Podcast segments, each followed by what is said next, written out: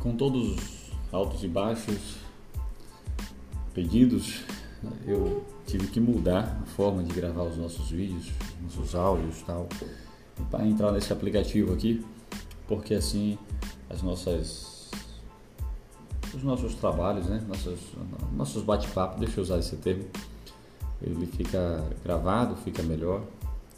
E eu acho que a gente consegue, eu tenho certeza que a gente consegue melhorar um pouco mais. Mas eu vou dar continuidade ao que nós estávamos falando aí esses dias. E é na questão financeira. Uh, eu recebi algumas perguntas e essas perguntas eu gostaria já de responder nesse primeiro, nesse primeiro áudio nosso aqui na plataforma. Depois eu vou exportar os outros, eu vou gravar um atrás do outro, nem que eu respire, nem que eu venha repetir todas as situações. Mas vamos falar sobre questão de como é que é possível alguém ficar rico né, trabalhando é possível alguém ficar rico trabalhando muito? É possível? Hum. Deixa eu explicar uma coisa para vocês primeiro referente à riqueza. Riqueza é um aglomerado de bens. Avalia, nós avaliamos que a pessoa é rica ah, pelo volume de bens que ela tem, tá bom? É volume de bens no nome dela. Se ela tiver muito dinheiro no banco, ela não tiver uma casa para morar, ela não é rica não. Por que esse dinheiro dela vai acabar bens, bens que sejam rentáveis, principalmente bens que deem lucro. Né? Nós temos a Web, que é uma, uma, uma empresa, ela é uma empresa é, gaúcha, né? Lá do Rio Grande do Sul.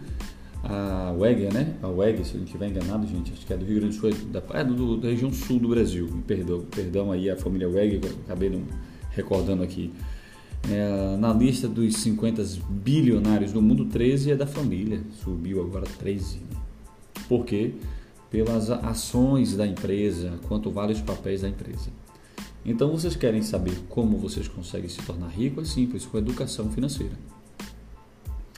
Ah, mas eu não sou um cara gasto, não. Calma aí, calma aí. Vamos falar de educação. Nós temos um filho, eu vou usar essa, essa mesma ah, analogia que um, um o doutor Abraham, é, o judeu economista fora do sério, doutor Abraham, agora esqueci o sobrenome dele, ele falou o seguinte: nós pegamos o nosso filho quando ele começa a escovar os dentes, né, ter o dentinho, a gente vai lá e escova ele, filho, acorda para escovar o dente.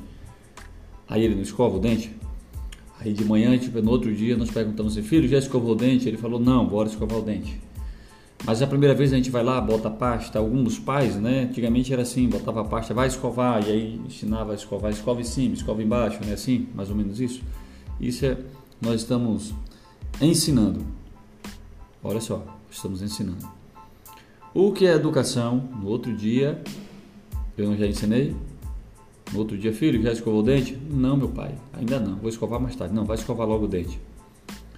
Nós cobramos da pessoa um cumprimento do ensinamento que ele aprendeu. A cobrança é a educação. O exercício do ensino chama-se educação. A aplicação do que lhe ensinaram chama-se educação. Educação para mal ou educação para bem. Um mal educado é aquele cara que não foi bem educado.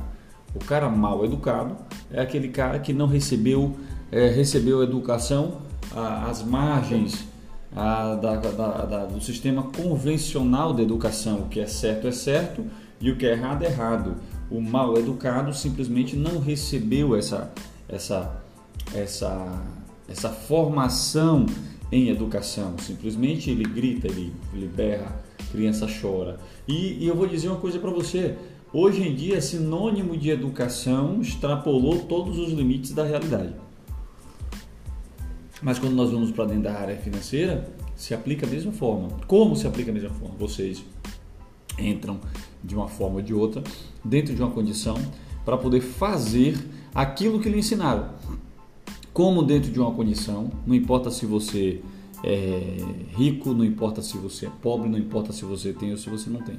É uma condição. Você vai passar agora a aplicar aquilo que vocês estão buscando. Me exemplifica. Eu quero que vocês guardem todos os dias dois reais.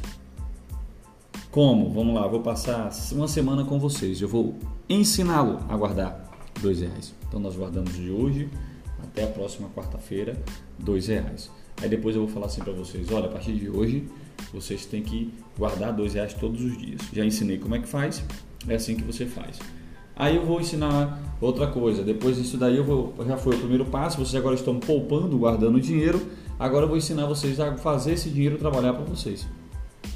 Aí nós começamos a ter uma educação financeira. Você já sabe o que vai fazer, aprendeu, né? lhe ensinaram, você armazenou, você aprendeu. Agora você aplica isso da sua forma, da, como lhe ensinaram, mas da sua forma, do seu jeito, porque cada um tem uma personalidade diferente. Isso é educação financeira. Educação financeira não é você querer aumentar o seu limite do seu cartão de crédito. Não, educação financeira é você usar o seu cartão de crédito para comprar um terreno e pagar esse terreno com esse, com esse cartão de crédito. Isso chama-se educação financeira. Educação financeira é você guardar dinheiro a um ponto de achar uma oportunidade de comprar um terreno à vista, de comprar um carro à vista, abaixíssimo da tabela do preço. Quando você comprar, você sabe que ali você tem um dinheiro aplicado, que esse dinheiro vai valer duas vezes, três vezes mais, ou até mesmo cem vezes mais. E lembre, educação financeira é você aplicar aquilo que você aprendeu de forma direta, tá? continuadamente, de uma forma que você não venha a necessitar de imediato do capital aplicado a, quando nós falamos de, de, de, educação financeira, você tem que ser feliz com você mesmo, com o que você tem e botar um objetivo: sacrificar agora para chegar amanhã depois. Sacrifica agora e chega amanhã. Nada sem sacrifício na vida dá certo. Nada sem sacrifício na vida dá certo. Nada.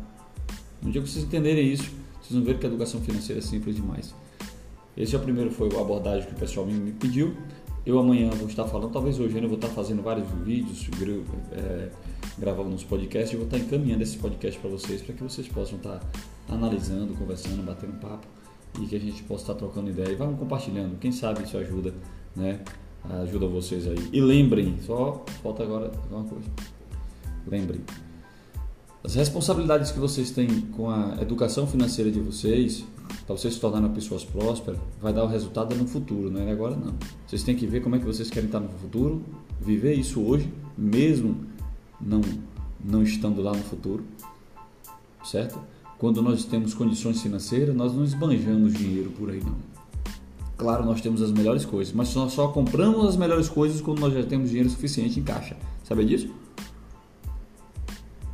Ninguém está gastando dinheiro que imediatamente recebe, não. Dúvidas, perguntem. Eu vou estar aqui à disposição para poder estar ajudando vocês. Um abraço a todos. E hoje é um excelente dia para morrer. Mas não será hoje o nosso dia. Um abraço a todos e até a próxima.